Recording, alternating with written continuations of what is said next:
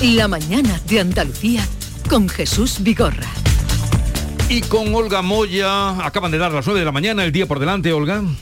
Un niño de 8 años ha fallecido en el incendio de su casa en Almonte, en Huelva. La madre y sus dos hermanos han logrado escapar por un balcón, pero él no pudo huir, quedó atrapado a muerto por inhalación de humo. De momento se desconoce el origen de este incendio. En el Parlamento Europeo hoy se va a pedir agilizar el ingreso de Ucrania en la Unión Europea. Es el sexto día de guerra. Esta noche han vuelto a registrarse bombardeos. Pedro Sánchez anuncia que va a regularizar a los 100.000 ucranianos que viven en nuestro país. El ministro de Migraciones, José Luis Escribá, precisamente se reúne hoy con las comunidades autónomas para acordar cómo se podrían repartir los refugiados que vayan llegando a nuestro país. Hoy el Ministerio de Sanidad y comunidades autónomas además van a plantear en la Comisión de Salud Pública la eliminación de cuarentenas de todos los contactos estrechos de positivos por COVID, incluidos los no vacunados. Este martes además se reúne la Junta Directiva Nacional del PP, aún presidida por Pablo Casado, va a decidir el modelo de Congreso del que va a salir una nueva dirección, previsiblemente con el gallego Alberto Núñez Feijo al frente. A pocos días de que se convoque la mesa de la sequía, hoy se reúne la mesa de interlocución agraria, se sientan representantes del campo y las cooperativas con la consejera del ramo, Carmen Crespo, van a ver cómo se puede encajar la PAC y la sequía. Educación abre hoy el plazo para solicitar plaza en los centros eh, educativos para aquellos que se incorporen al sistema y también para quienes cambien de centro. Juicio este martes en la Audiencia Nacional contra varios funcionarios y un esedil por presuntas comisiones en la trama de la empresa sevillana Fitonovo. Según la Fiscalía, creó Fitonovo una infraestructura para obtener contratos públicos eh, con la ayuda de funcionarios corruptos. Y hoy podría pasar a disposición judicial en Sevilla el conductor de 22, de 22 años que dio positivo por alcoholemia en un accidente donde este lunes moría un adolescente de 16 años. Son las 9, dos minutos. Esa noticia nos llegaba ayer por la mañana, terrible, cuando estábamos todavía de de madrugada, porque fue aquí al lado, justamente. Eh, la policía local ahora todavía investigando en el. les hablamos desde los estudios de la Cartuja, digo, para toda Andalucía, aquí en la isla de la Cartuja, y cuando salíamos justamente para ir al Parlamento por la mañana, todavía de noche, salíamos de aquí, estaba, acababa de pasar, acababa de ocurrir ahí, terrible, en la glorieta que está delante del Teatro Central. Es tremendo. En fin, esto para la precaución y la prevención que debemos tener para que una vida de 16 años, como ha ocurrido en este caso, no quede de esa manera y contra, chocada contra una farola. Bueno, eh, tengo cita con Jesús Aguirre. Pues, eh, pero todavía, todavía quiero sacaros el unto. Tiene cita con el médico. ¿Cuánto has tardado cita con el médico. ¿Cuánto has tardado en conseguirla? ¿Con Jesús no, Aguirre? No, no, lo decía por lo de... Es una broma. No, le preguntaré, pero sí. La, aplicación te ha funcionado. Eh. ¿La aplicación cómo te va a ti, Pepe? ¿Te ha dado hora bien rápidamente? Salud responde. Eh, yo, la, última vez que tuve que recurrir a la, a la web, pues había un retraso considerable. Imagino que habrá que habrá menguado, que la situación se habrá aliviado porque era, claro, una situación de mediados de enero era absolutamente insólita, inabordable para todos, administración, ciudadano, para todos y, afortunadamente ha, cambiado mucho, habrá cambiado mucho, quiero confiar y que seguirá cambiando seguro. Sí, pues yo creo que, a ver, la sexta ola ha sido, eh, es que no tiene, los contagios no tienen nada que ver con ninguna ola anterior. Eh, es verdad que el porcentaje de muertes y por eso se ha vivido quizás con una menor, con un menor dramatismo, el, digamos los, la tasa de muertes era notoriamente inferior. Lo que pasa que con tanto contagio, pues también ha habido un volumen, también ha habido un volumen muy importante de fallecidos, pero pero el de contagios ha sido espectacular, o sea, se contan mm. por muchísimos millones esos contagios. Claro, eso es eh, tensión sanitaria, eso es eh, darse de baja, eso es comunicarlo, eso es ir a ver al médico, mm. eso es que te exploren los síntomas. Es decir, claramente se bloqueó la atención primaria. Aquí donde la inversión eh, per cápita en sanidad pues es de las más bajas y en el País Vasco, donde notoriamente es la más alta y hubo protestas en la calle por la atención primaria. La, ha habido en muchos países europeos, es decir, realmente el volumen de la sexta ola, esto a mí me gustaba utilizar la, la imagen de la inundación las ciudades mejores mejor preparadas del mundo, se llueven 200 litros en una hora, se inundan. Sencillamente es imposible evacuar esa cantidad de agua porque nadie construye un sistema de saneamiento pensando en que se produzca el diluvio universal, mm, sino calculando los volúmenes normales de, pluviosidad. Eh, bueno, hubo un colapso evidente. Eh, yo creo que ese colapso mm, estaba provocado por la sexta ola y, tengo la sensación de que dentro del cabreo general ha habido una cierta comprensión de que eh, lo que estaba ocurriendo estaba ocurriendo porque efectivamente estábamos en una situación extraordinaria. Yo fíjate, vi, o sea, ahora, lo que, lo que a, diferencia de, meses anteriores, lo que sí hay ya es un nivel de cansancio entre el personal, que una cosa es el cabreo entre la población y otra cosa es el estado de ánimo entre el personal sanitario, ¿no? Y ahí es donde sí que es verdad que cuando las soluciones que se le planteaban era eh, duplicar sus turnos, pues eh, eh, significaba poco alivio, ¿no? Para quien viene ya de, una, en fin, de, dos años con muchísimo estrés y con muchísimo, mm, con muchísima tensión, ¿no? Entonces, a diferencia efectivamente de lo que ocurre con la población, que yo sí creo que comprendía que era una situación absolutamente extraordinaria y puntual, que tenía que ver con la explosión de casos y también coincidió con las vacaciones de Navidad porque efectivamente esa explosión de casos se dio, eh, Teo, y recordarás, con, con centros de salud que empezaban a cerrar por las tardes precisamente para dar vacaciones a su personal. Hubo durante el periodo de vacaciones eh, prácticamente se, ralentizó muchísimo el proceso de vacunación, no, no avanzaba, esa tercera dosis no, terminaba de avanzar entre la, la población que necesitaba ya un refuerzo. En fin, todo eso provocó una tormenta perfecta que yo creo que ahora mismo, desde luego, estamos ya en otro escenario. el, nivel de comprensión de la, gente ha sido, ha sido razonable, pero la verdadera prueba de fuego para el sistema sanitario empieza ahora.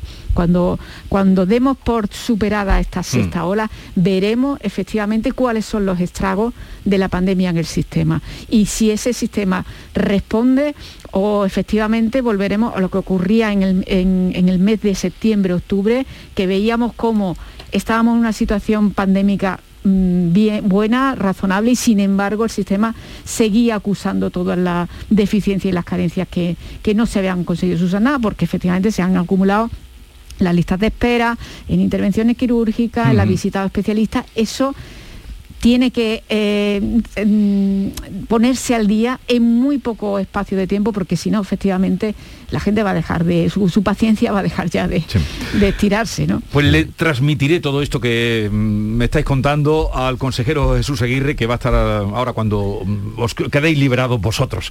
Eh, pero me gustaría, antes de marchar, bueno, que, quería oír sobre la guerra de, Ucrania, eh, esa posición ahora de Europa de ayudar a armar eh, a la población, eh, no lo va a hacer España eh, y sus raciones, no sé si escuchaste ayer al presidente del gobierno, dio y también esa petición de la Unión Europea. Eso se puede eternizar porque creo que tiene plazo para contestar hasta 18 meses. La petición del ingreso en la Unión Europea. Y además una la década, respuesta... Y una década. no, no, la respuesta tiene 18 meses... por lo que tardamos nosotros. Tiene 18 meses para contestar y convertirte en país candidato. Y luego, o sea que no es nada. Y luego en tu calidad de país candidato puedes estar décadas. Es decir, pensemos, en Montenegro, en, Turquía. Turquía es el caso más paradigmático, que, está ahí congelada en esa condición de, país candidato. Yo creo que es simbólico. Yo creo que es muy simbólico que Zelensky lo pida y es muy simbólico que lo el gesto que tuvo eh, von der Leyen y que están teniendo otros líderes europeos.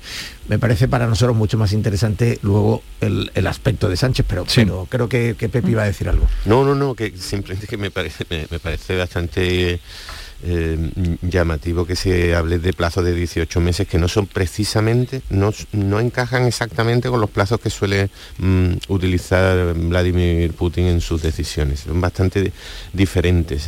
Eh, eh, Putin no se plantea, creo que nada a 18 meses, sino más bien a 18 horas, por lo que hemos, por lo que hemos visto. Así que, claro, enfrentarse enfrentarse a un, a un sátrapa de, este nivel con, con ese margen de, plazo burocrático es complicado porque en el fondo claro lo que hablabais lo que lo que Ucrania ruega y solicita es amparo es protección.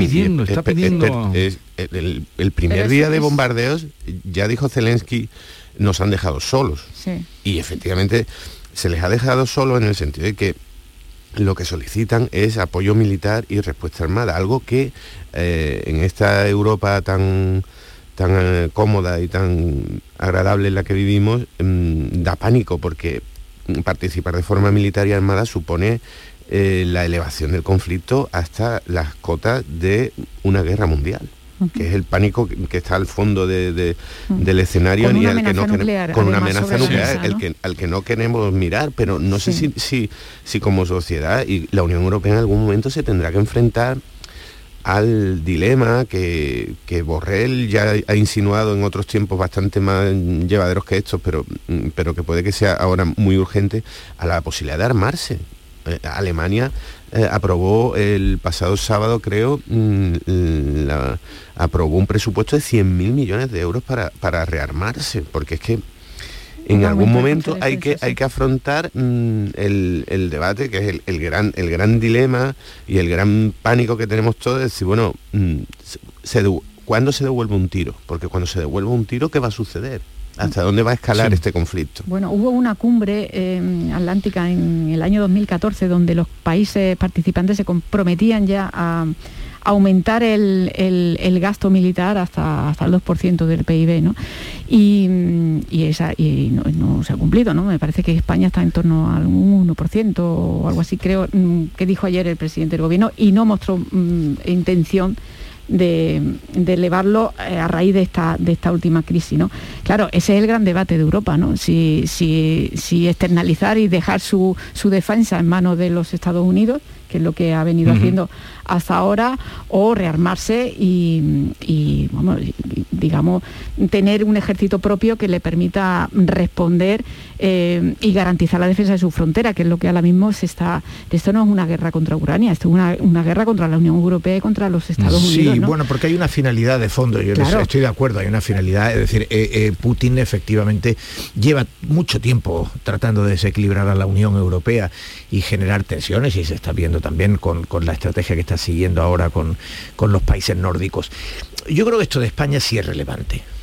Lo de que España descarte por ahora el envío de armamento ucraniano. Efectivamente, España invierte en, el gasto militar, está en torno a los 18.000 millones, que me parece que es el 0,8 o el 0,9% aproximadamente. Pero no lo dijo el presidente y podría llegar hasta el 1,20. Pero vamos, eh, eh, en la OTAN ya hubo una gran tensión cuando eh, Estados Unidos, que, también muestra un cierto hartazgo de ejercer ese papel de, gendarme único, ¿no?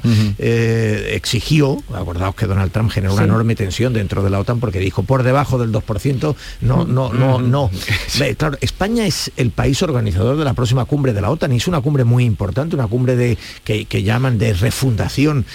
Eh, y sin embargo llega políticamente con muy poco peso. Es decir, de hecho Estados Unidos una vez más ha vuelto a excluir a España de la ronda de conversaciones eh, que, ha, habido estos días eh, una vez que, que, se inició el conflicto en Ucrania, la invasión de Ucrania quiero decir. y y ayer, Franganillo, en esa entrevista a la que tú aludes, eh, Jesús, efectivamente cuando, cuando Pedro Sánchez dice que España no va a enviar, que como ha mm. ocurrido con las vacunas, que confía en los envíos, en fin, mientras Scholz, un socialdemócrata de un país que ha tenido muchas dificultades para gestionar las cuestiones militares, está enviando eh, mm. armas y, ayudas a, Ucrania, España eh, dice que no, que, que, que, todo vía Unión Europea. Y Franganillo le pregunta, ¿tiene en esto que ver la presencia mm, de Podemos en el gobierno y Pedro Sánchez no responde. Pedro Sánchez mm, se va por las ramas y efectivamente y, elude, eh, elude contestar bueno, blanco y en botella, quiero decir, cuando no respondes a esa pregunta es porque no puedes responder a esa pregunta y es porque podemos efectivamente. Y no es que en algunos casos se caricaturiza el efecto que tiene la presencia de Podemos dentro del gobierno, pero más allá de la caricatura, es verdad, es decir, eh, los dirigentes de Podemos han hecho declaraciones, han mostrado simpatías y han eh, tenido relaciones con eh, países que evidentemente, en fin, pues son de la órbita incluso, ¿no? Entonces, eh, no es gratis, ¿eh? Es decir, para, el gobierno no es gratis. Incluso Portugal, ¿no? Que también tiene un gobierno eh, socialista que también ha manifestado intención de, participar en ese envío. No, no, vamos, vamos, a, vamos a dejarlo aquí, que voy con el consejero. A ver, la letrita, Pepe Landi, la letrita. la letrita mm, es de un romancero que se llama Fritur Gaditano, que es un juego de palabras entre fritura, fritur y el, y el free tour de los guías que se buscan la vida. Llevando a los turistas por, mm, por aquí por el centro, de, del Gómez, de José Sí. Manuel Gómez, quizá el mayor genio eh, que Ven. ha habido en el carnaval. Muy brevemente, ¿no? Sí, brevemente, un extracto. Pues mira, te, te digo simplemente, eh, Cádiz tiene mucha gracia y un arte maravilloso. Más bien somos, por desgracia, la tierra de los graciosos. Vayamos donde vayamos, no he visto cosa más triste que te digan, gaditano, anda, pues cuéntanos un chiste. Así que ahí lo vamos a dejar. Y, lo de la madre del alcalde. lo de la madre del alcalde, yo por no extenderme Bueno, mucho, que día. la gente lo busque, que la gente... de Madrid, si la A- quieres. a ver, que la, que la gente lo busque en cualquier plataforma es Ana Magallanes y ha hecho un texto maravilloso que Vale. se llama Salimos de Milagri porque Milagri es el nombre de, de la madre del alcalde y Sale- hace un texto absolutamente desternillante, crítico, maravilloso, un ejemplo de texto de carnaval en un romancero muy muy Bueno. recomendable. Salimos de Milagri, lo dejamos ahí. ¿Tú qué querías decirme, Teo? No, que si querías eh, la que te Ah. decía, Madrid es la libertad y dice su presidenta que es como España dentro de España. Me imagino que si se vive también allí, porque vienen a Conil y nos dan por culo mientras se bañan. Búsquenla y óiganla. Eh, Teresa López Pavón, eh, Teo y Pepe Landi, hasta la próxima semana. Un Un, saludo, adiós, que tengáis un bonito día. Enseguida estamos con Jesús Aguirre, consejero de salud de la Junta de Andalucía. La mañana de Andalucía con Jesús Vigorra. La vida es como un libro y cada capítulo es una nueva oportunidad de empezar de cero y vivir algo que nunca hubieras imaginado. Sea cual sea tu próximo capítulo, lo importante es que lo hagas realidad. Porque dentro de una vida y muchas vidas, ahora en Cofidis te ofrecemos un nuevo préstamo personal de hasta 60.000 euros. Entra en cofidis.es y cuenta con nosotros.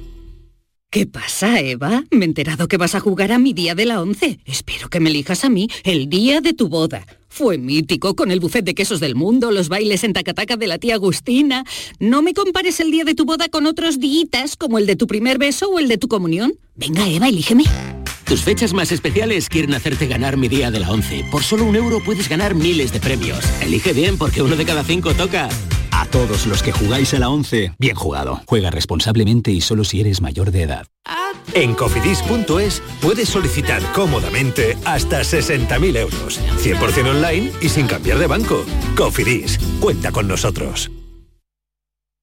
Se acerca a las nueve y media de la mañana y desde hace unos minutos, Berrocar Automóviles te espera en sus instalaciones. Desde Grupo Berrocar te deseamos que tengas un buen día. El Colegio Internacional Europa celebra sus jornadas de puertas abiertas. Jueves 3 de marzo a las 9 y media para Eurokinder infantil y primaria y sábado 5 de marzo a las 11 para todos los cursos. Más información en europaschool.org. Colegio Internacional Europa. Excelencia educativa desde 1986. Si buscas un vehículo de ocasión, ven a la red de concesionarios oficiales de Grupo Sirsa y elige el tuyo. Renault, Dacia, Mazda, Volvo y Suzuki son nuestras marcas en Sevilla. Además, este mes por la compra de un vehículo de ocasión te regalamos el seguro. Grupo Sirsa, nos movemos contigo. Mano de santo limpiar la ropa, mano de santo limpiar salón, mano de santo y en la cocina, en el coche, en el watercloak, mano de santo para el hotel, mano de santo para el taller, mano de santo te cuida, mano de santo te alegra la vida, mano de santo, mano de santo, ponte a bailar y no limpies tanto, mano de santo, mano de santo, ponte a bailar y no limpies tanto. El resumen de la jornada con la última hora del deporte, la economía y el análisis lo tienes en el Mirador de Andalucía. De lunes a viernes desde las 7 de la tarde con Natalia Barnés. Quédate en Canal Sur Radio, la radio de Andalucía.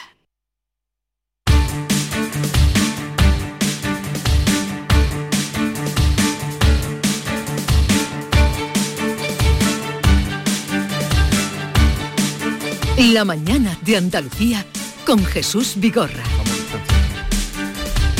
9, 19 minutos de la mañana y estamos ya con el consejero de salud Jesús Aguirre, Carmen.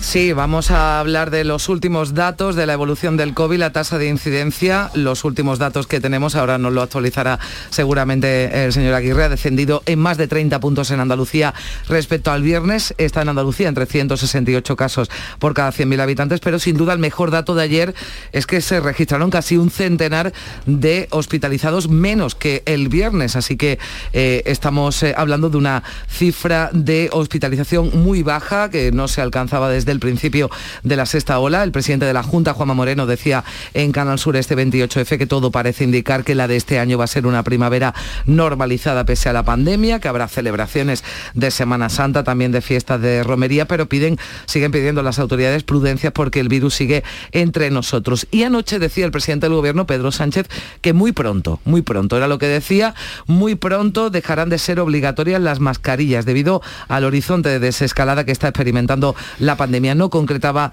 fecha, pero dice que esa incidencia está mostrando una tendencia a la baja, aunque los datos siguen siendo altos, pues es cierto que no tenemos los últimos datos del conjunto del país porque decía el Ministerio de Sanidad ayer que se habían producido eh, problemas eh, técnicos. Estamos a la espera de que se actualicen. Eh, recordamos que desde el viernes no ofrece el Ministerio de Sanidad el dato de toda España. Jesús Aguirre, consejero de Salud y Familia, buenos días. Buenos días, Carmen, buenos días. Jesús. Hola, Gracias por acercarse aquí. Carmen repasaba los datos que tenemos. Usted trae datos de última hora. Empezamos por ahí. ¿Qué datos tiene de...? Bueno, Carmen lo ha dicho todo perfectamente. siempre lo dice perfectamente. Entonces, referente a alguna variabilidad, lo que ha dicho Carmen, solamente decir que la incidencia acumulada sigue bajando. Hoy baja otros 30 puntos, estamos en 339. Eh, Sevilla, ya que estamos en Sevilla, el comportamiento muy bueno con 261 de incidencia acumulada Sevilla y Córdoba, la mía y la de Jesús, un poquillo más lenta, con 426,5. Esos son los dos que la que tienen más o menos. Pero dentro de que todas están por debajo de 500 y, hombre, y a distancia del resto de las comunidades autónomas, donde la media de España está por los 600, 631, que era la última, la última cifra que dio eh, el Ministerio. Eh, hospitalización, como perfectamente ha dicho Carmen, tiene una tendencia ascendente. La incidencia acumulada tiene un valor más relativo en esta sexta ola. La, presión hospitalaria UCI sí tiene mucho más valor objetivo. Estamos en 756 de presión hospitalaria, que teniendo en cuenta que hemos tenido pico en tercera ola de 5.000 o pico en esta ola de 2.300. Estamos ahora mismo en una cifra eh, con una, una, tendencia clara descendente y mantenida. Esa es la, frase. No es que vaya bajando, sino que vaya bajando de una forma eh, reglada y mantenida en el tiempo, por lo que mm, la, la perspectiva de futuro es muy, muy positiva. Y sobre todo, la perspectiva de futuro es muy positiva porque no se activa en el horizonte una nueva variante. Es decir, eh, eh, cuando estábamos en la, quinta ola, eh, la perspectiva de futuro no era tan halagüeña, porque ya nos habían dicho que había una nueva, que era Omicron, que estaba en Sudáfrica y que calculábamos que en un espacio de tiempo de 20 días, un mes, podía estar ya establecida a nivel mundial. Ahora mismo no, no, no ver una variante diferente eh, por parte de la Organización Mundial de la Salud hace que nos dé una cierta tranquilidad de primavera. Por eso eh, estoy yo un poquito más tranquilo de cara a la primavera de Andalucía. ¿eh? Por eso dijo usted el otro día en Córdoba que no habrá restricciones en Semana Santa. Hombre, habrá las restricciones normales de mascarilla cuando estemos en mucha bulla, como te he dicho con la bulla, pues la bulla habrá que tener un poquito de, cuidado. Habrá una serie de mantener higiene, tenemos que seguir manteniendo las condiciones higiénico-sanitarias lo que no va a haber son restricciones que nos impidan disfrutar al máximo de nuestra Semana Santa. ¿eh? Pero con respecto a lo que dijo Pedro Sánchez, que aludía también hace un momento Carmen, no sé si lo vio usted ayer cuando compareció, y dijo que muy pronto, muy pronto, eh, no habrá mascarillas. Bueno, en los interiores. nosotros a la ministra, la propuesta que dio Andalucía la semana pasada, que lo debatiremos posiblemente mañana en Consejo Intereditorial, y la semana próxima tenemos Consejo Intereditorial presencial en Zaragoza y ahí tomaremos ya las medidas hmm. oportunas, es primero a nivel escolar. A nivel escolar tenemos informes de la Sociedad Española de Pediatría y de varios informes donde nos dicen el problema de, aprendizaje que supone para los niños eh, llevar tantos meses viendo a sus maestros eh, con la mascarilla y el mimetismo, los niños aprenden por mimetismo y por, mm. em, luego se, ha perdido un poquito. Y la propuesta que le hemos hecho desde Andalucía es que hagamos una retirada paulatina de mascarilla a nivel escolar por grupo de edad, eh, de tal forma que después de Semana Santa entremos en normalidad mm. en la escuela. Igual que, la, que el aislamiento de los niños a nivel escolar tampoco tiene que ser prioritario. Luego la cuarentena de los niños tendríamos que irla quitando también. Y aparte de que el 99,5% de todas las aulas de Andalucía están libres de, de, COVID y que la incidencia acumulada en ese grupo que era tan alto a nivel, a nivel de niños está ahora mismo en 293. Es decir, es de los grupos ya con menos incidencia acumulada que tenemos, aunque no estén vacunados. De 5 a 11 años habla usted, ¿no? Estoy hablando de 0 a 5 años, 293, y de 5 a 12, 339. Luego son, eran, eran grupos donde antes eran máximo, ahora el máximo sigue siendo el grupo de 30 a 40 con 551, que es el de los no vacunados, el, el grupo donde hay mayor volumen de no vacunados. Luego, teniendo en cuenta la variable de que la incidencia acumulada en esas edades va bajando, que es muy importante para el aprendizaje, el ver eh, los labios de los maestros, eh, bueno, y que la evolución clínica en estos niños es muy, muy, no es muy virulenta, pues la propuesta que hacemos nosotros es quitar tanto las la, cuarentenas, el aislamiento como la mascarilla de forma paulatina en esos grupos de edades y que sea ya una normalidad después de Semana Santa. Después de Semana Santa sería cuando empezarían a quitar las mascarillas. Este, nosotros la, petición que ustedes hacemos es de forma paulatina para que después de Semana Santa o sea empezar ya. entremos ya a normalidad. Esa es la o sea empezar ya. empezamos ya. A retirarla. Y por dónde empezarían empezaríamos con franja de edad. Mientras más pequeña la franja de edad eh, por ejemplo empezamos con los niños de hasta 5 años, luego de 5 a 7, hacerlo de una forma... Pero su idea, si eso se aprueba... Eso tiene que aprobarlo el Consejo Territorial. Esa es la propuesta que la van a llevar. nosotros ¿Cuándo, sería?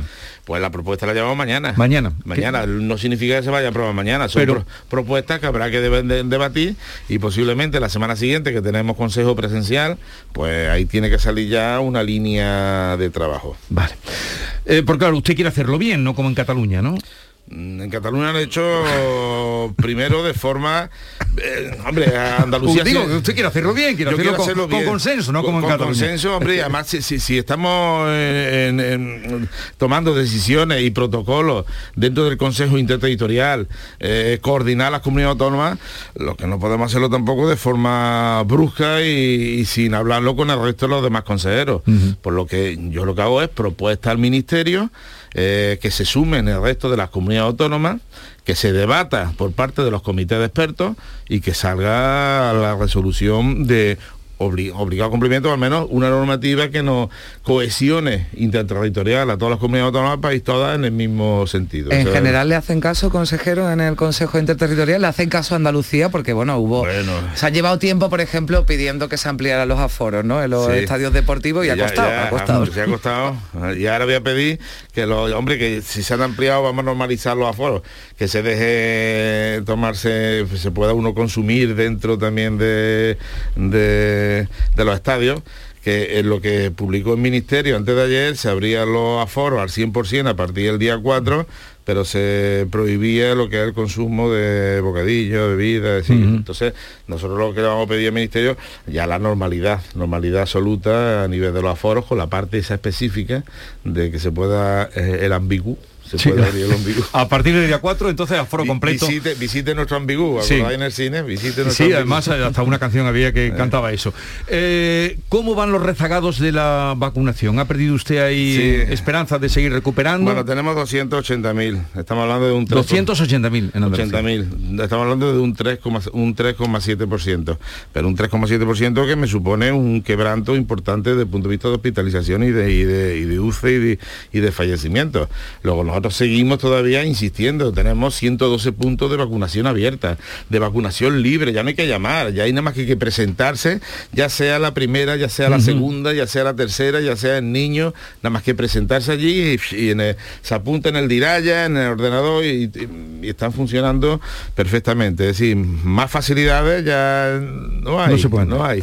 Pero bueno, seguimos haciendo la llamada por ellos y por los demás por ello y por los demás. Ya que le pregunta eh, Jesús por la vacunación, consejero, mm, qué pasa con, bueno, pues con las terceras, las cuartas dosis ya, por ejemplo. Ya se está llamando a las personas que tienen alguna enfermedad, los inmunodeprimidos, se ha llamado un sector de la, de la población para una cuarta dosis. Pero ¿qué va a pasar a medio plazo con el resto de población, con la población mayor, con la que ya ha pasado cierto tiempo desde que recibieron esa dosis de refuerzo? Te puedo hacer una, bueno, eh, lo que yo pienso, ¿eh? que no tiene que es lo que mi equipo pensamos que puede pasar con una cuarta dosis. Hemos empezado con la cuarta dosis en aquellos en el grupo 7, inmunodeprimidos, oncológicos, tratamientos especiales, el síndrome de Down mayor de 40 años, fibrosis quística, en total son unos 100.000, 105.000 que lo estamos llamando, se le está poniendo la cuarta dosis a nivel hospitalario, se está haciendo, a eso ahí sí se está haciendo un llamamiento persona a persona para eso. Bien, ¿por qué? Porque al estar inmunodeprimidos no desarrollan tanto anticuerpos como la población normal. Entonces mm, pierden esos anticuerpos de una forma más rápida y están más expuestos a volver otra vez a sufrir el coronavirus. Entonces ese es el grupo 7 que, hemos empezado. Eh, lógicamente tenemos también el grupo mayor de 80 años, que son personas mayores cuya capacidad de producir anticuerpos es menor también. Luego es un equipo, es un grupo que, vulnerable que tenemos que vigilar de forma especial. De ahí que sigamos tomando medidas específicas con la residencia de mayores y es donde menos apertura estamos haciendo en residencias de mayores. Eh, ahora mismo no hay ningún informe de la Organización Mundial de Salud ni de la Agencia Europea de Medicamentos referente a cuarta dosis en estos grupos. Que lo habrá, yo creo que lo habrá posiblemente, posiblemente que es lo que piensa mi, equipo, en la cuarta dosis empezaremos a hablar, si la evolución es la misma y no hay nuevas eh, cepas emergentes y tenemos ya una fase de estabilización mantenida en el tiempo, hablaríamos de grupos más vulnerables para vacunación en la época de octubre, posiblemente coincidiendo con la vacuna de la gripe incluso puede ser que hasta dentro de la propia vacuna de la, de la gripe, donde se pondrá una vacunación a los grupos de riesgo. Serán grupos de riesgo, personas mayores de 65 años, personas sanitarios, sociosanitarios eh, y personas con patología específica. Es decir, entrarían en la, población diana específica también que tenemos ahora mismo el coronavirus, la gripe. Mm. Luego ya entraría, entraríamos ya a vivir con cierta entre comillas, normalidad eh, con el coronavirus. ahí sí se podría ya, ¿no? Esa palabra que ha salido, gripalizar, ¿no? El coronavirus. gripalizar, ahora mismo gripalizar, cuando hablamos de gripalizar y vemos que el número de fallecimientos estamos teniendo y vemos la problemática y, cómo, y es mucho la evolución tan tórpida que tiene esta infección, me da un poquito yuyu, ¿eh? Lo que, yo, es decir, estamos hablando como si todo estuviera normal y no estamos normales, ¿eh? ni mucho menos. El virus está con nosotros y de aquí que pida muchísima prudencia. ¿eh? Mm. El comportamiento de Andalucía ha sido espectacular, eso sí te lo digo, ¿eh? y lo digo en todo sitio donde voy, eh, lo digo. el andaluz ha respondido muy bien a, las recomendaciones de esta humilde consejería o de este humilde, consejero, ha respondido muy bien. Y, lo que le hemos pedido, desde vacunación hasta medidas higiénico-sanitarias y todo eso, ha respondido muy bien. Y yo creo que, el acierto es que hemos llegado a, la población general. ¿eh? Bueno, pues en esa, ese elogio que usted está haciendo de los andaluces, ahora viene la prueba de fuego para usted, para eh, usted como consejero, en la atención primaria. Eh, ahora ahí viene a ser la prueba de fuego. Bien, la atención primaria eh, estuvimos, estamos muy tensionada en esta sexta ola en el mes de diciembre y en el mes de enero. Pero lo como no os podéis imaginar la tensión que hemos tenido aquí, aquí en Madrid y en Nueva York, sí, en todos sitios la atención primaria, porque esta sexta ola ha sido muy extensiva en todas las casas todo el mundo ha cogido el coronavirus. El volumen de, andaluces que se han contagiado es espectacular. Y con sintomatología banal, sí para ir al médico, pero no para ingreso hospitalario. Por eso no se han tensionado los hospitales, pero sí se ha tensionado mucho la atención primaria. Para que hay una idea, Salud responde que recibe unas 40.000 llamadas diarias, pues ha llegado a 300.000 llamadas diarias en la época. Es imposible controlarlo, yo lo siento. Y claro que ha habido problemas con Salud responde y ha habido problemas con primaria. Pero mira ahora cómo está mi primaria. Mira ahora, llama a Salud Responde y verás como 5,6 segundos. ¿eh? El tiempo que tarda en ser atendido de media estadística actualmente Salud Responde. O llamar a si tenéis que, hombre, si tenéis que ir al médico, si no, no, o al enfermero. Y veréis como la atención presencial está ahora mismo en 3,5 días, la telefónica en 4, eh, la urgente al momento, la no demorable a través de, en el mismo día con, con enfermera de, de enlace. Entonces, ¿qué ha pasado? Pues sencillamente que es como si han caído 50 litros de agua, ya, pues no pasa nada, pues se los chupa la tierra. Han, caído 500 litros de agua, eso es imposible eh, canalizarlo. No ha pasado igual. La presión ha sido altísima y ahora entramos ya en una cifra de normalidad eh, absoluta. Yo le dije a, a Juan Espada, le dije, vamos, a ver, no, no me metáis follón ahora a nivel Dice usted por, calle. por las manifestaciones que ha habido. Digo, esperaros, esperaros para ver cómo queda primaria una vez que te termine eh, o que esté ya en franca caída la sexta ola. En el momento que estamos ahora mismo en franca caída la sexta ola, pues ¿qué pasa? Eh, primaria se ha normalizado. Es como en la tercera ola, que hubo 5.000 ingresos hospitalarios. No era momento de decir qué mal están los, la UCI, qué mal están. Eh, perdona, estamos en la sexta ola de un pico suficiente que no ha habido ni una cama en pasillo, ni una cama, eh, ningún, ningún, nadie se ha quedado sin UCI ni sin respirador, que hemos gestionado mm, bastante o medianamente bien. Pero no es el momento de, de pedir cuentas. Pide cuenta una vez que lleguemos a normalidad. En el momento que hayamos llegado a normalidad, pues ahora mismo la primaria la tenemos perfectamente controlada. Dice usted, ha dicho ya algunos datos, de 5,4 los segundos que se tarda en responder, es la media que usted tiene Salud de responde. lo que se, eh, Salud- Salud responde. ¿Y la lista de espera para intervenciones? La lista de espera es... ¿Cómo está? Bueno, eh, esos son datos ya no nuestros, son del gobierno central. ¿eh? La única comunidad autónoma que ha bajado en 23.000 la lista de espera quirúrgica ha sido Andalucía. Y es porque nosotros pusimos, nosotros pusimos lo que se llama los planes de contingencia. En la primera ola, esa cerramos todo, cerramos quirófanos y bueno, pues esto- nadie sabía por dónde cogerla. Entonces, a cada hospital le pedimos que hiciera un plan de contingencia. Un plan de contingencia significa que las medidas las toma de forma autónoma cada hospital. Si aumenta mucho eh, la presión hospitalaria por, por COVID, tanto en UCI como, como en cama, disminuye las intervenciones quirúrgicas. En el momento que el hospital veía que bajaba, pues aumentaba la quirúrgica. Entonces, ese juego de plan de contingencia de cada hospital nos ha dado como resultado una disminución franca de la lista de espera en el comparativo, son datos del gobierno central, ¿eh? en el comparativo con el resto de las comunidades autónomas. 23.000 de bajada de lista de espera a pesar, a pesar de la pandemia, pues supone que, los hospitales han trabajado bastante bien sus planes de contingencia. Hay que mejorar también mucho a nivel de lista de espera. ¿eh? Eh, hay que mejorar porque en medios diagnósticos tenemos que, que agilizarlo al máximo y en primera consulta no hemos bajado la lista de espera, ha subido un poco la lista de espera en el comparativo con el Sí. año anterior.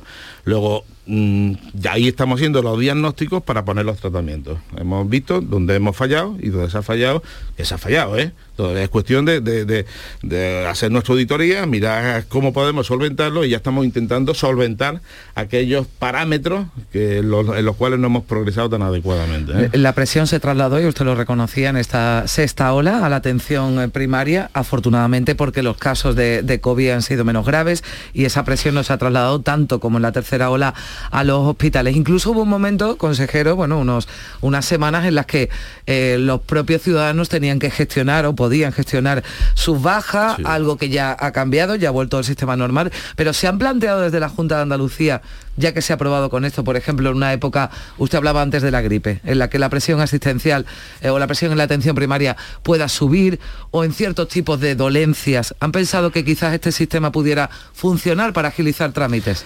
A ver, Carmen, gran parte de lo que hemos hecho es para quedarse. Es decir, si, si no, si- ah, después de una crisis, eh, el abordaje, tenemos que sacar las conclusiones en positivo para implementar o mejorar la, la asistencia sanitaria, en este caso la primaria. Eh, la consulta de acogida es para quedarse ya. Eh, la, tele, la, la teleasistencia, la asistencia a través telefónica, eh, que ahora mismo supone casi el 40%, porque para recetas, para bajas, eh, para preguntas, para derivaciones, eso, eso ha venido también para quedarse. La videoconferencia de los pacientes crónicos con los hospitales, para no desplazar al paciente, sino sencillamente desde la consulta del médico enfermero, conectarte por videoconferencia con su, su médico eh, para un paciente crónico, eso ha venido para, para quedarse. Es decir, no ha servido, mm, una crisis puede ser una oportunidad. Eh, esta pandemia ha tenido, ha sido una oportunidad para que salga reforzado el sistema sanitario público de Andalucía y no va a morir. Hemos innovado. Hemos innovado y lo que costaba antes muchísimo tiempo meterlo, lo hemos metido. Mira, hemos metido la, la- enfermera eh, el referente escolar. Ha sido un éxito, un 400, ¿qué casa? Lo vamos a mantener en el tiempo. Hemos metido 83 enfermeras gestores de casos para todas las residencias de mayores, integrarlas dentro del sistema sanitario público de Andalucía. Ese, el quitar el escalón sociosanitario, el escalón asistencial que había entre, entre lo social y lo sanitario, eso era, bueno, yo calculábamos que tardaríamos años. Lo hemos hecho meses. Lo hemos hecho en meses. Eso ya, eso es para quedarse. Eso son... Pero bajas y altas no. No, baja y alta. Baja no. y alta no. Baja fue un tema, un, un tema muy puntual y altas de una presión grandísima, eh, donde eh, hicimos eh, que uno voluntariamente se hiciera el test. un- Ahora no.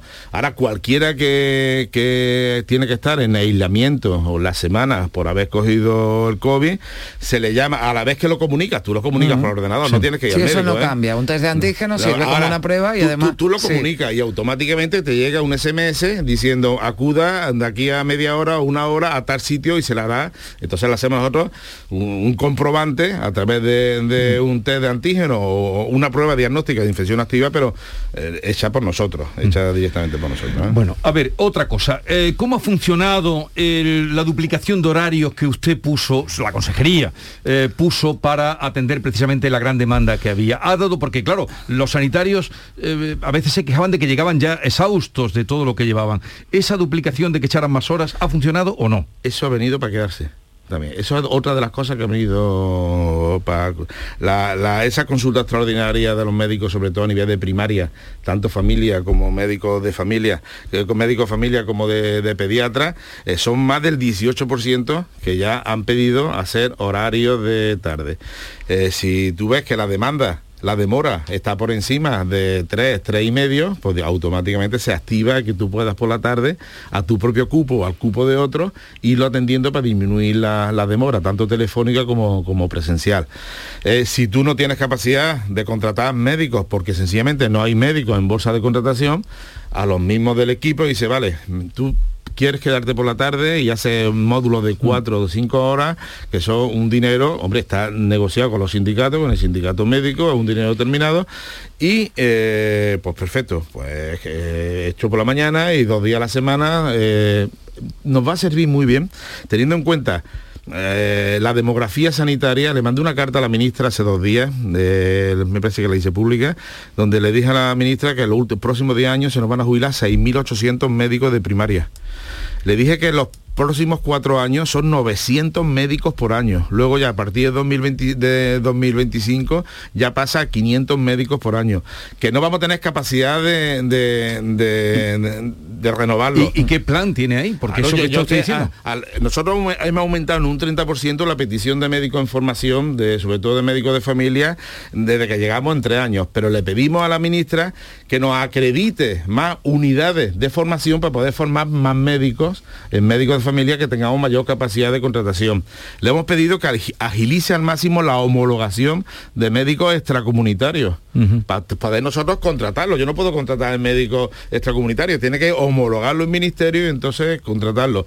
Y aparte, nosotros como sabemos que ese déficit lo vamos a tener, hemos puesto la consulta de acogida, hemos puesto la jornada extraordinaria y este es el modelo andaluz. El modelo andaluz que ahora mismo la- a nivel europeo eh, nos han subvencionado con 8 millones de euros para que el modelo andaluz llevarlo al resto de los países europeos. ¿eh?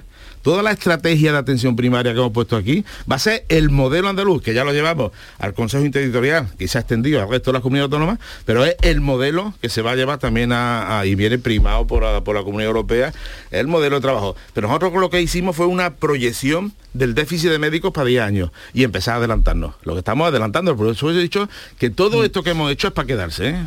A ver, a mí me gustaría preguntarle, porque ya estamos ya casi a punto de empezar la cuaresma y antes, aunque pasábamos por encima de la Semana Santa, usted sabe que además aquí en Canal Sur Radio tenemos una programación especial, que además ya hoy, bueno, pues eh, iniciamos programación diaria con motivo de la Semana Santa y muchos oyentes, bueno, pues que les gusta la Semana Santa, que son seguidores y que tienen muchas ganas, ¿no? De que vuelva la Semana Santa. Pero claro, aparte usted decía, bueno, pues en una bulla, pues uno se pone la mascarilla, aunque esté en el exterior.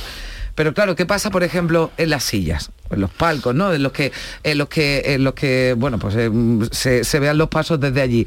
¿Qué pasa con las formaciones, por ejemplo, de las cofradías en el caso de, de Sevilla, ¿no? De otra, o de otras ciudades que hay cofradías que tienen muchísimos nazarenos y las formaciones se hacen dentro de, de la iglesia, porque ya se buscó una solución para, o, digamos, para los costaleros, ¿no? Por ejemplo, con esos test de antígenos que proponen algunas cofradías, las mascarillas debajo de- del paso, pero hay muchas cuestiones y muchos matices que tiene mucho. esta fiesta, ¿no? Y que con las restricciones son quizás difíciles de, de cumplir.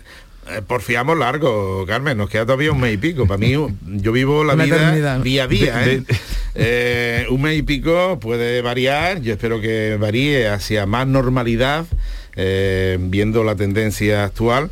Y yo espero tener una Semana Santa tranquila, con precaución. Si en la silla no mantiene el metro y medio, la normativa actual que no sé cuál habrá de aquí a un mes y medio, ¿eh? la normativa actual hace que tengas que llevar mascarilla. Hombre, si va de, con el capirote, va ya con la mascarilla, yo creo que te la puedes quitar, pues, porque va ya con el, Sí. con el propio capirote, Con el te- antifaz. con el antifaz que te hace de, de- de mascarilla. Eh, todo se va a normalizar. No, mira, tú sabes lo bonito que es que estemos hablando, que si mascarilla en el palco, sin palco, el año pasado de qué hablábamos, de nada. Y el anterior, de nada. El hecho de que estemos ahora mismo debatiendo aquí pequeños matices dentro de qué Semana Santa o qué feria vamos a tener, eso indica, es una alegría. Es una alegría porque hace hemos tenido dos años que ni siquiera podíamos hablar de cómo iban a ir eh, en, en Semana Santa ni, eh, ni cómo iban a ir los costaleros. No había. Ahora ya podemos hablar de pequeños matices. Pero vamos a tener Semana Santa. Pero ustedes articularán desde la consejería un protocolo. El protocolo a medida que se acerque con todo Articulamos un protocolo, eh, el de previo a Semana Santa, ba- banda de tambores, de cornetas, de, de costaleros, todo eso tenemos protocolo que está ahora mismo vigente.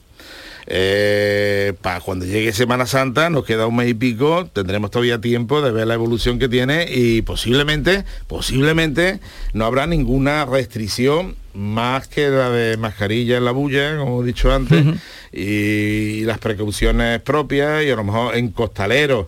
Eh, una prueba previa para tranquilidad de los demás que van debajo del paso y yo creo que mm, poquita cosa más. Luego vamos a tener una Semana Santa eh, tranquila, bulliciosa, porque tenemos, hay mucha ganas, hay mucha ganas de, de Semana Santa.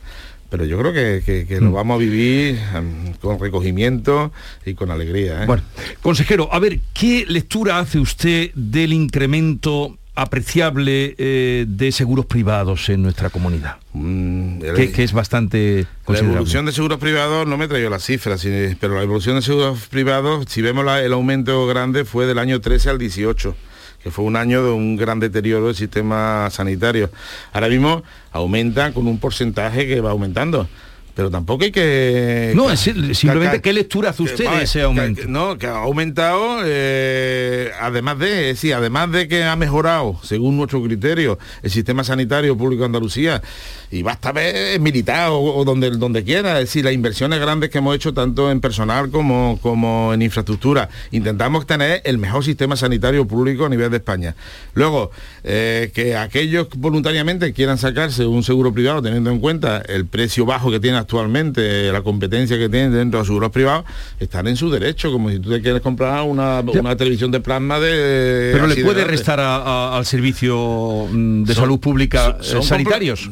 No, se complementan uno y otro, no tienen por qué restarle sanitario. Al contrario, eh, los sanitarios del sistema público están mejor pagados que los del sistema privado en gran parte. Ese es el problema que tiene ahora mismo con la enfermería, que gran parte de la enfermería nos la llevamos nosotros y ellos se quejan de que le estamos absorbiendo gran parte de la enfermería.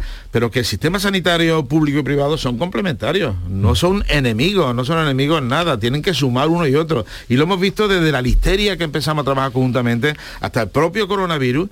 Eh, yo soy el consejero de la sanidad pública y privada, de las dos, y las coordino desde mi propia consejería. Y yo siempre lo hemos visto como un complemento de una y otra. Y cuando me hace falta algo de la pública, tiro de la privada, tiro de ella, y si a la privada le hace falta algo de la pública, pues tira a nosotros. Y sobre todo la información, hemos metido todo el sistema informativo.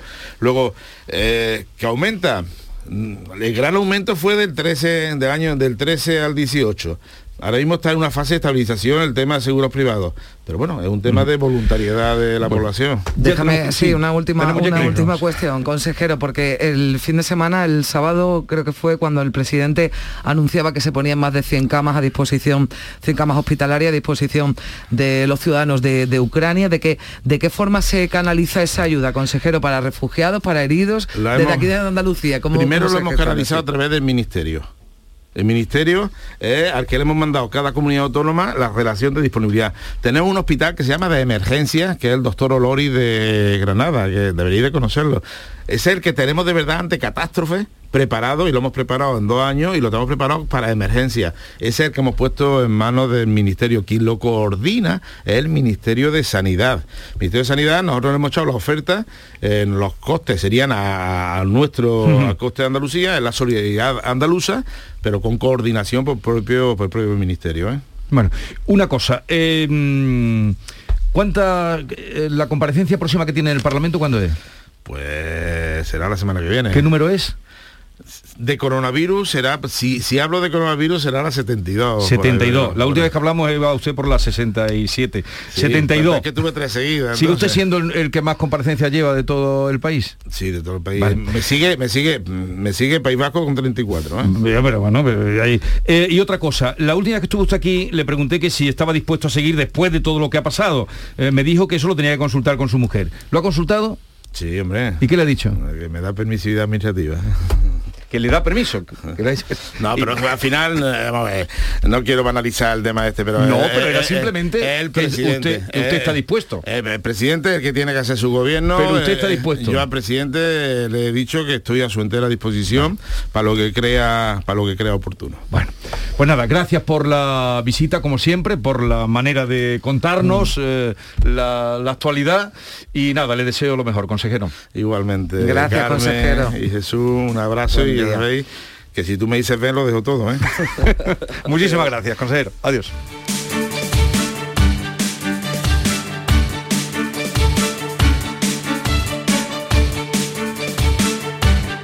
En Canal Sur Radio, La mañana de Andalucía con Jesús Vigorra. En Canal Sur Radio, por tu salud, responde siempre a tus dudas. Este martes hablamos de personas con diabetes que son jóvenes, jóvenes que quieren impulsar su papel en las organizaciones de pacientes. Contamos con ellos y con los mejores especialistas en directo. Envíanos tus consultas desde ya en una nota de voz al 616-135-135. 616-135-135. Por tu salud. De lunes a viernes, desde las 6 de la tarde, con Enrique Jesús Moreno. Súmate a Canal Sur Radio, la radio de Andalucía. Canal Sur Sevilla. ¿Te está afectando la subida de la luz? Claro que sí. Por eso en Insolac Renovables instalamos paneles fotovoltaicos de autoconsumo con los que podrás generar tu propia electricidad. Y ahora, con la subvención del 40% de la Agencia Andaluza de la Energía, lo tienes mucho más fácil. Entra en insolacrenovables.com e infórmate de las ventajas que tiene el autoconsumo. Insolac, expertos en energías renovables desde 2005. En Patatas Ariza trabajamos cada día para llevarte las mejores patatas y cebollas a tu mesa, comprometidos con el mejor sabor y la máxima frescura. Apostamos por la innovación y el desarrollo, contando con el mejor equipo humano e instalaciones de última generación. Disponemos de venta directa al público. Contacta con nosotros en el 952 340 311. Patatas Ariza, sinónimo de calidad. El Colegio Internacional Europa celebra sus jornadas de puertas abiertas. Jueves 3 de marzo a las 9 y media para Eurokinder infantil y primaria y sábado 5 de marzo a las 11 para todos los cursos. Más información en europaschool.org. Colegio Internacional Europa. Excelencia educativa desde 1986. Información, cercanía, diversión. Así es la tarde de Canal Sur Radio con Mariló Maldonado. Tu programa de radio de las tardes en Andalucía. Con toda la actualidad y las historias que más te interesan. La tarde de Canal Sur Radio con Mariló Maldonado. De lunes a viernes desde las 3 de la tarde. Quédate en Canal Sur Radio. La radio de Andalucía.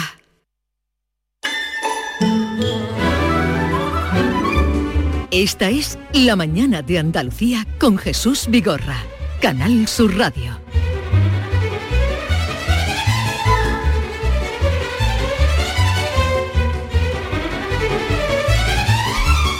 Maite Chacón, buenos días. Hola Jesús, ¿qué tal? Buenos días. Y David Hidalgo, buenos días.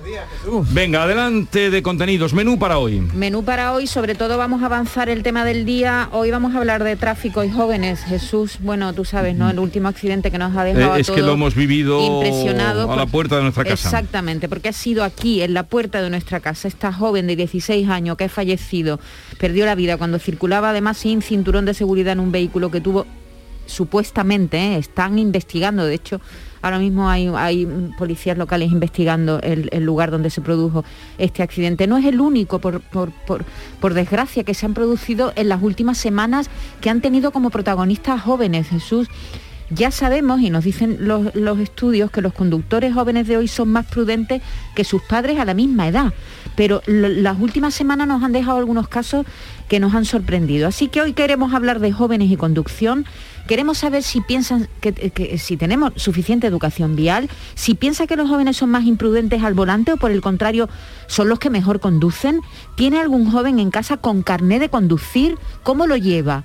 De todo eso hablaremos hoy además con un experto, José Ignacio Lizargio, que es director de proyectos y estudios de FRES Vial, que es una fundación que trabaja en el estudio e investigación de la siniestralidad vial. Vale, luego les diremos la experiencia que hemos tenido ayer, en la, amanecida de ayer, fue cuando ocurrió, el Ayer, amanecer de ayer, cuando salíamos y justo de de aquí, mañana. vimos lo que pasaba ahí frente a- al Hotel Renacimiento, eh, la, la isleta que hay entre Hotel Renacimiento y Teatro Central en la isla de la Y Cartuja. no te olvides que vienen nuestros guiris, ¿eh? que ¿Los supongo- tienes controlados? Están controlados, que no sé yo cómo habrá vivido el día de Andalucía. Y también tenemos hoy música con la destilería. Ah, mm, una eh, un- en el último disco dice hagamos de la vida un mundo mejor o algo así Sí, una canción preciosa lo que- puse esta mañana y me vine arriba cuando lo escuché hagamos de la vida algo mejor es lo que dicen bien pero vamos ahora a la cita con Antonio García Barbeito que es la, pra- la patria se pregunta hoy contemplando cómo tantos ucranianos sin más armas que la intuición se arman de valor para defender su país con uñas y dientes querido Antonio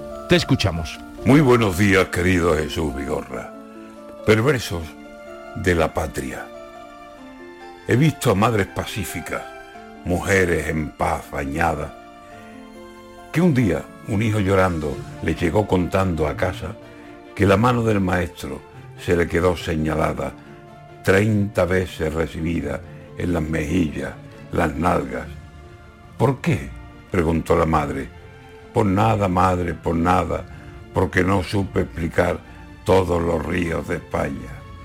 Y la madre cogió al niño y como una vaca brava se presentó ante el maestro y dejó las cosas claras. Si el niño es más bien torpón, le quita el recreo y basta.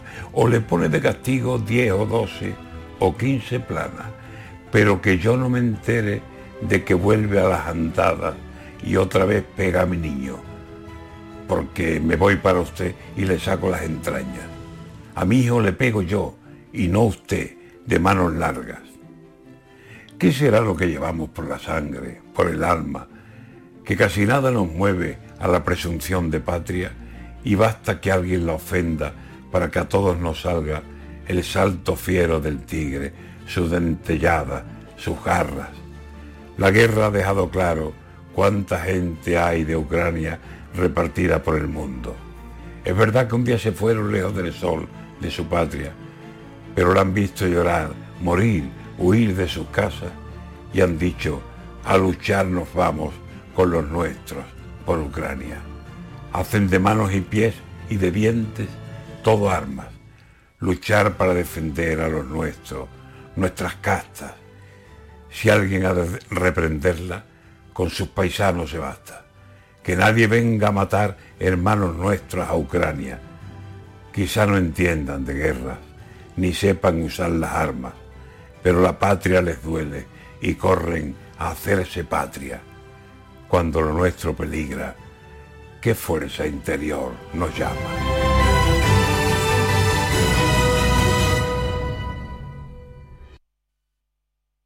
Canal Sur Radio, Sevilla. Si necesitas un electrodoméstico, ¿por qué pagar de más en grandes superficies? Ven y paga de menos en Tiendas El Golpecito. Tus primeras marcas al mejor precio y una selección de productos con pequeños daños estéticos con descuento adicional y tres años de garantía. Tiendas El Golpecito. Ahorra hasta el 50% en tus electrodomésticos. 954-100-193 y tiendaselgolpecito.es. El Colegio Internacional Europa celebra sus jornadas de puertas abiertas. Jueves 3 de marzo a las 9 y media para Eurokinder infantil y primaria y sábado 5 de marzo a las 11 para todos los cursos. Más información en europaschool.org. Colegio Internacional Europa. Excelencia educativa desde 1986. El repaso a la actualidad de la mañana con todo lo que te interesa, la noticia del día y la información local. Todo lo que necesitas te lo cuenta Andalucía a las 2, de lunes a viernes con Fran López de Paz. Quédate en Canal Sur Radio, la radio de Andalucía. La gente que más madruga y que está viajando, estudiando y trabajando está con Charo Padilla. En la mañana de Andalucía, el club de los primeros, como siempre, desde las 5 de la mañana. La mañana de Andalucía, el club de los primeros de Canal Sur Radio con Charo Padilla. De lunes a viernes, desde las 5 de la mañana. Quédate en Canal Sur Radio. La radio de Andalucía.